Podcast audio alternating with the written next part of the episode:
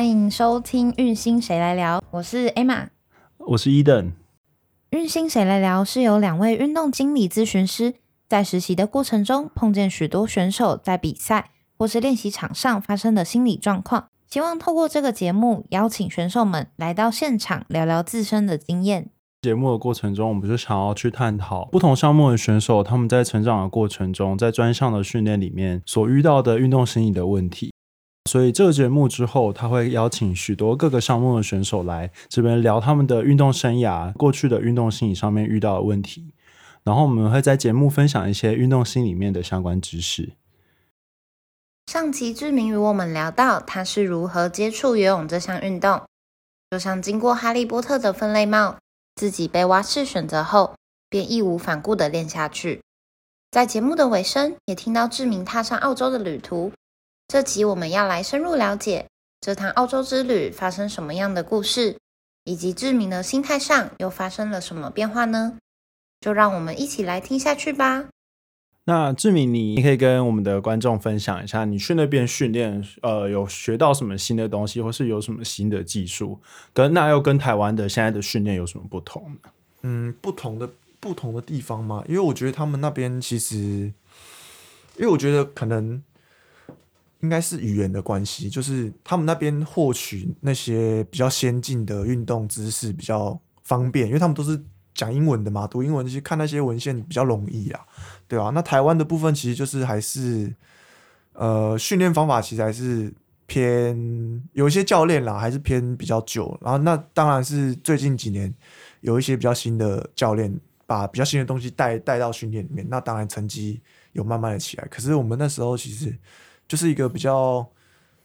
比较嗯自式化的练习嘛，就是没有没有根据什么做调整，就是可是澳洲那边我们那时候去的时候，他们就是很很注重选手的核心，然后很注重选手的心态，其实也是对啊？那因为其实我高中以来我都觉得说，哦，手就是用手的肌肉去游啊，啊脚就是脚的肌肉这样，那可是其实到那边那那个教练就是灌输我们。一个概念就是，其实核心才是你身体最多肌肉的地方。那你要让核心去启动，才去带到你的四肢，这样才会游的比较轻松，然后游的比较快。那我们那时候其实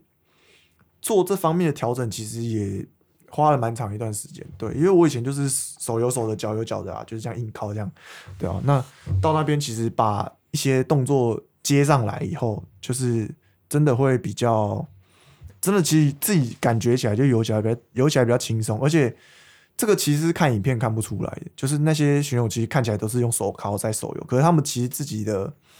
神经控制都还是从核心去做出发。对，那那时候其实最大的学到最大的东西是这边。那心态的部分呢，我就是觉得说，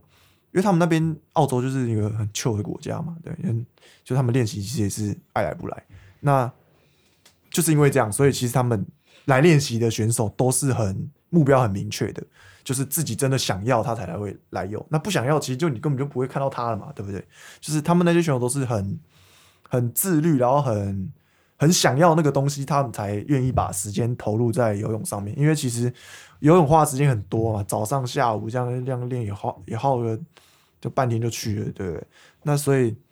那边的那边的小小朋友都是一些目标比较明确的。的小孩，然后都是真的热爱游泳小孩，那整个氛围、整个环境其实练起来就是很很正向，然后让你自己很投入在这个训练里面。我觉得差最多是这样啊。台湾的话，就是我觉得说很多都还是家长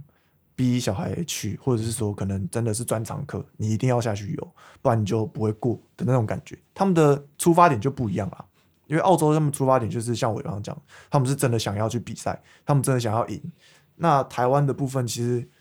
我这样一路上来，其实也看到蛮多选手是说，就是应付啊，应付家里啊，应付师长啊。那我觉得那个其实这两个出发点就会差很多。对，那你从澳洲回来之后，你的心态上面有发生什么改变吗？对于你接下来的赛事，有有把你在那边学到的一些经验带回来，有什么影响吗？其实那时候就是因为那时候在澳洲练习的时候，有蛮多也是奥运等级的。对啊，所以其实就也会更近距离的偷看他们日常生活到底在干嘛，对啊，所以那时候就是真的才有自己去做到一些像比较高水平的选手会做事情。因为我我从澳洲回来，我就开始更注重自己的伸展跟放松，然后更注重自己游泳以外的生活在干嘛。对，因为去之前我其实就是游泳的时候很认真，那可是回家我就是很很懒，我就不想运，就不想动，我就是都不伸展，然后也也饮食上也没有什么在注意。那可是我觉得说，他们澳洲就是他们都很很自律的在做那些调整，对，所以我就觉得，我就觉得说。就自自己有学到学到他们的生活模式啊，就是把自己当成一个职业选手这样去去做去过自己的生活，对，所以其实这个对我回来台湾，我觉得就是一个蛮大的影响，就是我把自己活，就是把这个东西真的把它当成职业，然后就是每天花很多时间去为了我游泳想要进步这样。对啊我想要询问，就是因为 Simon 教练是来自香港，那一开始你们在接触他的时候，除了训练上面的不同，有没有他带给你们的一些教练哲学，也是让你们很震撼？其实 Simon 教练这个人哦，就是真的是疯子啊！我就是两个字疯子啊！他就是，他就真的对游泳超级无敌热情。他每天那时候我们在台体的时候，每天。五点就到游泳池，到底哪个神经病五点会到泳池，对不对？那五点就到泳池，然后我们一开始也是觉得说，前前面大家会觉得这根本就怪人，对不对？那这可是到后面真的是会被他影响到他，因为他真的是非常投入在游泳教学，然后他真的是很想要把一个选手培育到真的是去比奥运的那种他那种热情，其实我们自己也被他影响到了，对啊，所以我觉得说。他他给我们的很多东西，其实像自律啊，像那个都，其实他都是从他身上学来的，对吧？因为他自己是一个目标很明确的教练嘛，那他就是想要把选手带到一个更高的等级，那他才会来台湾。那他来台湾，他自己就是像我刚刚讲的，他就是不想要浪费时间，他就想要达到这个目的而已，所以他的目标就是很明确，他练习也是很明确，就是今天就练什么，那明天就练什么，那这这样。这样这样子排下来，所以我就觉得说，其实不止在他身上学到游泳的技能，其实也学到一些做人的道理啊，就是一些真的是对目标的一个坚持，然后对自己身体啊，不管是生活，不管是什么东西的一个自律，因为他真的是以身作则给我们看。他没有，就是嘴巴说说，就站着讲话不腰疼啊，对不对？你当然有些教练就是，哦，你这样，你不能吃了这食物，然后自己上去吃鸡腿，这样对不对？一定有很多这种教练嘛。那你当然这种教练讲出来的话，就不会让人家信服啊，对不对？不会让人家想要去遵从啦，对啊。那我觉得他自己真的是把自己做到比选手还要自律。那我们当然是。会觉得哦羞羞脸啊，那他他这个老人都做到这样了，我们这种专业的选手还没办法做到像他那样，对吧？那当然就是自己会更加的去想要变得越来越自律。所以我觉得其实我生涯游泳生涯后期会到这么规律、这么自律，然后这么的要求自己，其实都是真的大不是大部分啊，全部都是影响被他影响的，对吧？其实。我蛮震惊的，就是我之前有见过 Simon 教练一次，然后后来我得知他的真实年龄的时候，我觉得是跟他的外表有差距，哎，对，而且就像 他看起来就像二三十岁啊，可是哇，你你去问哦，应该至少 double，对啊，没有没有至少 double 这么夸张啦，就是那时候我听我知道，其实我也吓到，因为我也觉得说他可能就是二十出头，因为其实。我们印象中，他那个年纪的人，其实对对生活不会很不会这么有热情，你知道吗？就是会觉得说，靠背，他都一个四十几岁的人，还他还可以这样，就是他还可以在那边卧推，每天在那边卧推一百公斤什么的，有的没，然后肌肉这么大块，这样，我们就觉得真的很佩服他，对啊。就是我记得之前有听说，因为香港教练讲话比较直接，嗯，所以其实他在学着怎么跟你们相处的时候，也是花了一番时间跟心力，这样。对啊，这个部分其实就是我觉得香港人都会，其实他他自己也讲，他说香港就是这个个性，对吧？他就是觉得说，他就觉得说自己最屌了，他就是不得不想鸟你这样啊，对啊，这一就是认识香港人应该都都都知道，他们会有一点这种个性，所以他又是他又是目标很明确的那种人，所以他又更加的固执。所以一开始我们在跟他做磨合、做训练的时候，其实很多选手都被他骂跑了啦。老实说，对啊。可是我觉得我我自己不会觉得说这是一个一个缺点，我自己反而会觉得说这是他的一个也不算优点啦。但我我是这是他一个非常坚持他自我的一个表现。对，那我当然我们也慢慢去跟他调整说，哦，那台湾的选手没办法这样 跟人家骂啦，对啊。所以我们那时候其实他到后面其实真的也调试的很好，对选手也很坦然，然后也很。自在在沟通，就不会，因为我自己个人本身很讨厌那种，诶，以上对下那种那种关系，就是就就会让自己不会想要投入进去，你懂我意思吗？我比较喜欢的是那种大家一起平，大家是平等的，然后我帮你，你帮我那种感觉，对啊。那他自己其实，我觉得这个就是做到很好，因为他不会让自己处在一个。很高的位置去说，你说，哎，你那个没做好，没做好。可是他其实都是会，我们刚刚讨论过以后，他其实都蛮顾虑到我们自己的自尊呐，对啊，因为其实老实说，练到我们这种等级的选手，其实自没有没有一定的自尊心，你练不上去，对啊。所以他其实也学会学会这个道理，他比较懂得去跟那些高等级的选手去做沟通，去做调试，这样对。那志敏，你我知道你破纪录的时候是一百零八年的大专杯嘛，对不对？然后你破了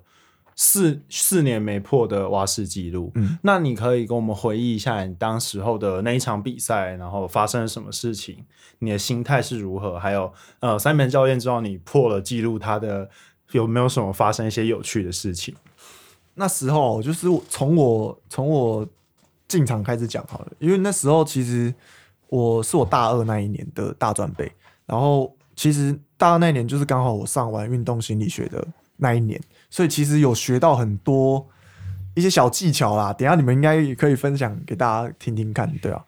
我自己觉得很有用，就是像那种像那时候的老师，就是把我们比喻成轮胎这样，就是轮胎就是你充太饱会爆胎，然后你你充的不够，你又跑跑不快。所以我那时候就是把自己调试在一个没有很兴奋，然后也没有很很紧张的那种状态。所以我觉得其实那场比赛我调整的最好。对我就把自己比赛前其实做的心理建设就是，我以前比赛有个坏习惯，就是我会一直想说，我如果这场比赛有不好怎么办？我会一直有这个想法出现。那我那时候其实上课有那老师其实有有教到说，不要让问号进到你的脑袋里面。那我自己就是把这个动作做的。那那场比赛就是，其实就是第一个我尝试做这个行为的那一场比赛，就是不要把问号，就不要想游完之后的事情。对我觉得这真的很很有用。然后到比赛出场，我就做我那些习惯的动作，就像我在运动心理心理学里面学到的。等下你们可以做补充。对，然后到上跳台以后，我其实都是一个很很。充气充的很刚好的轮胎，对，所以我自己觉得说不会太紧张，也不会想要后面怎样，就是所以游的就很舒服，就是该比练习有练到的东西，其实都有把它表现出来，所以我那场比赛我自己是非常满意。那游完以后看到看到我第一时间碰到墙，我不是看计时板，因为计时板通常都在选手后面，那我第一个是。去看 Simon 这样，因为我知道自己游的很快，可是我不知道快多少，所以我那时候就是看，那时候就看那个，因为我都 Simon 教练都站在站在某一边呐，所以我就是看过去，我看到他那振臂高挥这样很开心，我想稳了啦，稳了啦，转过去看了啦，然后看一下哇破全国，所以啦 就是这样，对啊，就一个这个感觉，对啊，啊我上来第一时间也当然是去找他，然后跟他非常开心的做拥抱啊什么，就是觉得说我们这这几年做的。熬熬的苦终于有成果了，这样对吧？就很开心。对，有流眼泪吗？那时候其实真的没有什么流眼泪，就是真的很开心，就是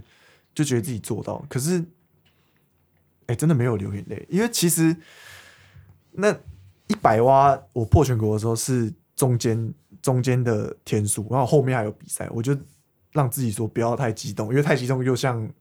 充太多气的轮胎，我怕自己会爆胎，所以我让就是有控制自己说不要让自己太兴奋，对吧、可是好像好像也没有控制很好，因为那天晚上我没有睡，我没有睡得很好，因为真的太兴奋了，对啊。那其实像志敏刚好提到，就是呃，新运动心理学的课程里面有提到说，不要去想呃这场比赛的结果会是怎样嘛，或是不要去想我这场比赛如果游的不好会会不会怎样。那其实这个的话，在运动心理学里面叫做白熊效应。那这个白熊效应是之前有一个哈佛大学的心理学家，那他去要求参与这个参与者去不要尝试想象一只白色熊在脑脑海里面，结果人们的思维就会赶快马上出现反弹，然后他大家就会在很快的在脑海里面去想象出这个白熊的形象。那其实像刚刚志明你分享的这个，就不要去想象我这场比赛游的不好。其实某种程度上，如果你在赛前一直去想象，呃，我这场比赛游的怎样不好的话，其实很容易反而对于你这场比赛是会有影响的。那这边也想要补充另一个，就是当我们在比赛的过程中，如果想到一些负面的想法的话，又称为负面自证式预言。然后通常出现这样的想法，就会实现这样的结果。嗯，运动心理的方式，举例来说，我之前有听过一个学姐，她的做法是，比如说对着选手大喊说“专心啦 ”，那志明，我想要问一下，你在训练的过程中，如果出现很沮丧或是很生气的状态的话，你会怎么样去调试自己的这个状态？嗯，其实我自己觉得说，嗯，就是训练中会出现一些负面情绪的部分，我自己是我会就让他就训练过了，我自己就是过了，因为我自己是我自己希望我自己可以成为一个就是公司比较分明的人啊，我把游泳当成我自己的工作，那我当然不会想要把游泳的情绪那就带又带到日常生活。其实那我就觉得说不会带到日常生活的话，那下一场训练开始其实又是一个新的开始，那也不会有有任何影响。就是比如说这场这场可能出现负面情绪，那我自己就不会把这个负面情绪带到带到日常生活。就假设好了，我如果跟我的教练有不和或者是吵架，那我们是一定会是在训练当中把它讲清楚、讲明白、讲开，然后我们如果练习完去吃饭，那其实还是可以很开心的去吃，就不会有心结啦，对吧？那我觉得说这个部分也是一个，我觉得是一个选手必要的特质吧，就是把不要把情绪带到训练，也不要把训练情绪带出来日常生活。对我觉得这个蛮重要，不管是在训练或者是在工作的部分，我觉得都还蛮有效的。对啊，那你在过去的训练里面有什么事情是曾经让你很想要放弃，或是比如说你之前在想要拼秒数的时候，有没有失败过很多次，然后让你觉得很完全不想要再做这件事情的那个过程？嗯，我觉得这个就好像一个一个曲线一样，就是比如说这场比赛比完，我觉得说真的比的好烂哦，这样。那我自己我自己其实就是一个信心，就是一个到到底到底的那种感觉，就是零嘛。假设这个信心到零嘛，那我自己重新投入到训练的话，那我就是从训练去感受自己的自己的信心程度。那比如说，可能我训练第一周觉得，哎、感觉好像还不错，那自己可能信心又回来十趴这样，然后这样慢慢慢慢加上去。其实到比赛，其实刚好都可以到，就是对自己很有信心的部分。对啊，主观上来说啦，对啊。你刚刚说到的曲线的部分，其实就有点像训练学里面所说到的，比如说准备期啊，然后比赛期的感觉。那你是能够很明显感受到自信心的增加吗？或是你有什么样为自己打气的方式？嗯，为自己打气的方式哦，就好像，就好像，呃，我刚刚讲的嘛，就是比如说我看到一些呃防护员可能不鸟我还是怎么样，我自己就会把这个东西转换为我自己的信心，就是从从从那个日常生活去去抓自己的动力啦。我觉得这个这个是蛮不错的一个方法，就是比如说，假设好像我看到什么什么美国的选手什么拿到一个新装备，我就觉哇，这个超级帅！那我就是自己说，我就是跟自己说，那如果游到那个程度，我也会有那个东西。所以我就是一个让自己在生活中找灵感，啊，不是不是找灵感，找自信心的那种感觉，对吧？所以就让自己说，对，让自己的信自信心越越满越好，这样，对啊。那那时候被亚瑟士赞助的时候，你的心情是很雀跃吗？亚瑟士这个部分哦，其实我嗯那时候是破完全国。那因为我破全国之前我是没有，哎、我那几年是没有，我上大学之后就没有赞助商，对，就没有用品运动用品的赞助商。那我其实也是也也在找蛮多年的啦，所以那时候就会觉得说，那时候就也把这个化成一个动力，就是说我要把那些有赞助商的选手干掉，这样，这也是一个动力啊。我就觉得说，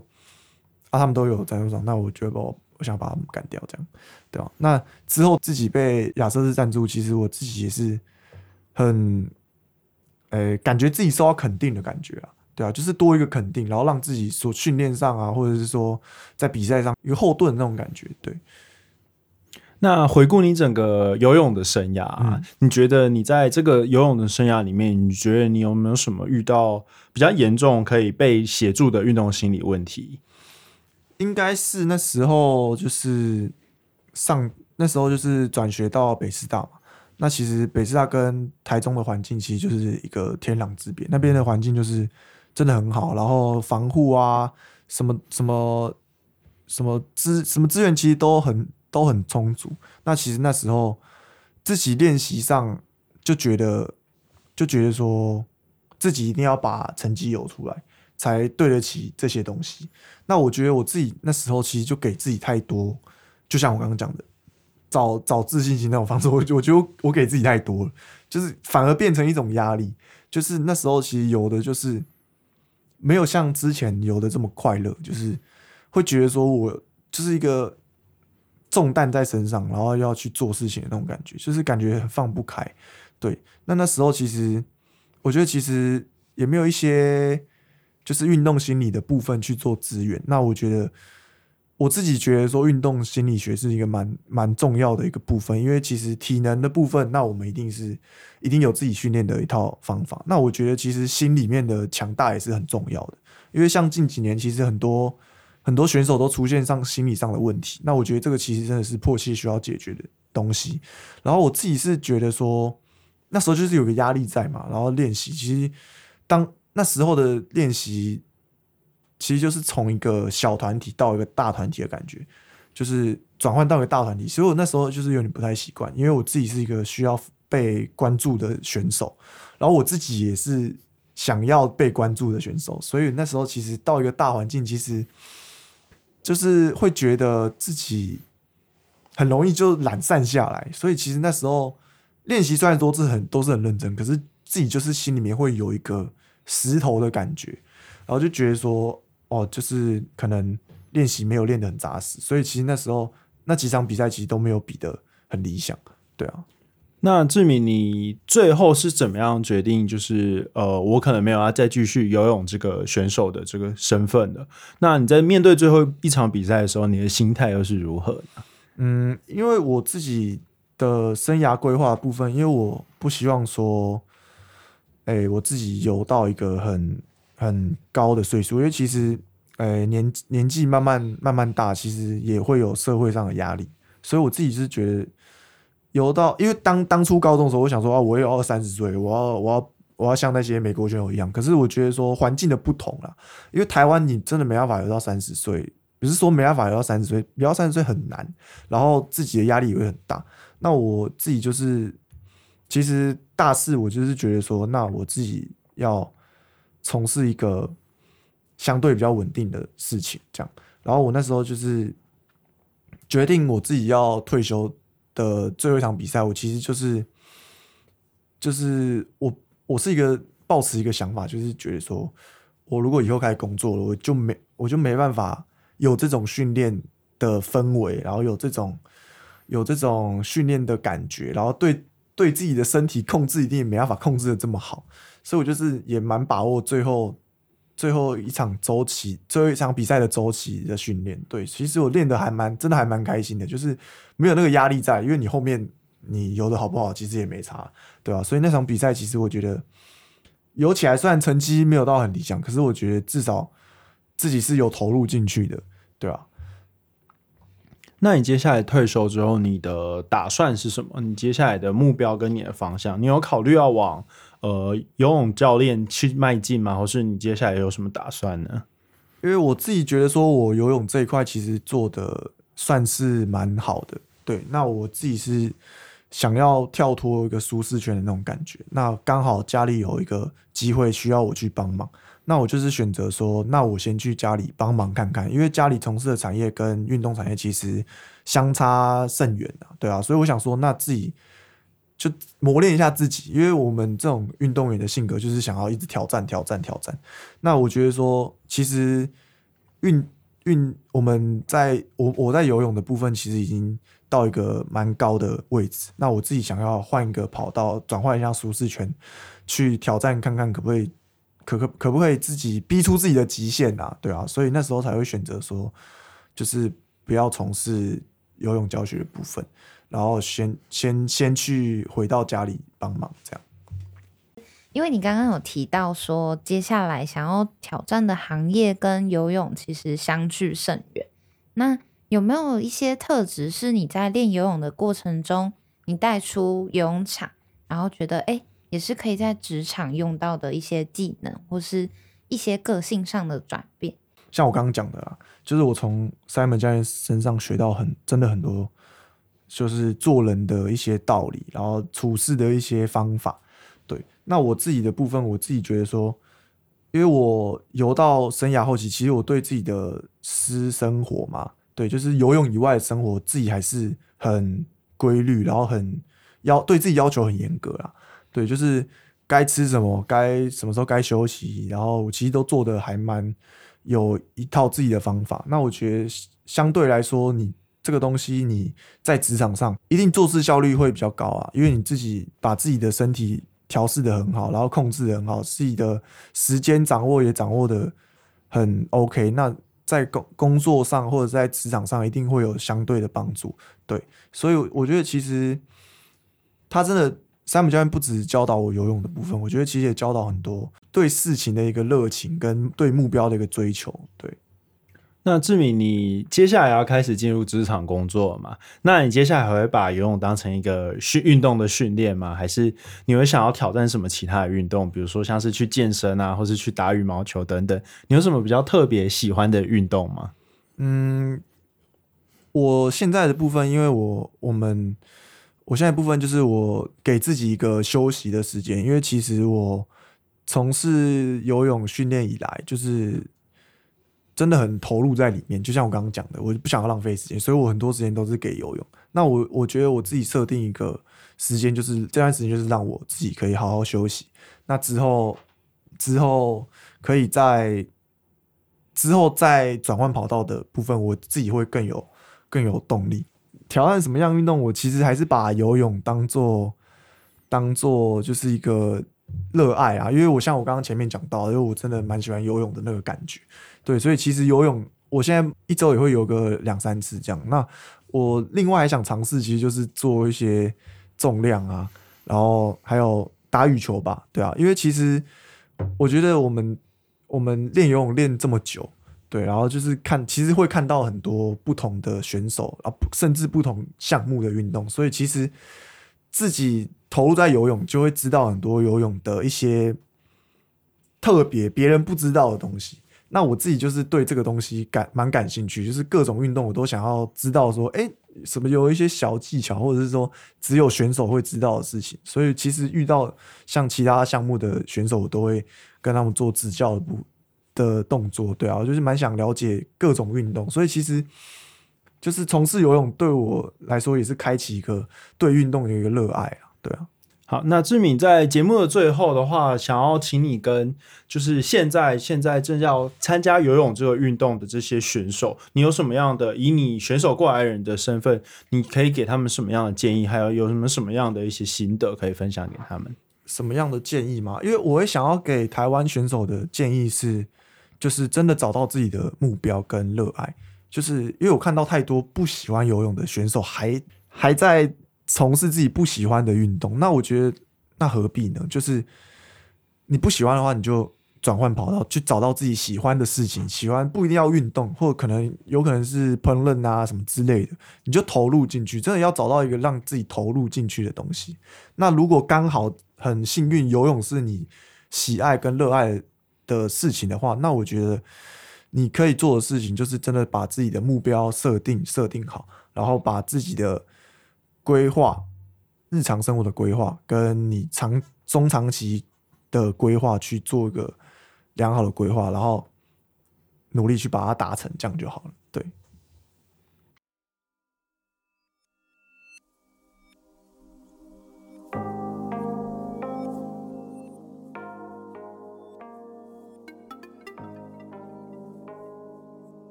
那我们感谢今天志明来到我们的运星谁来聊。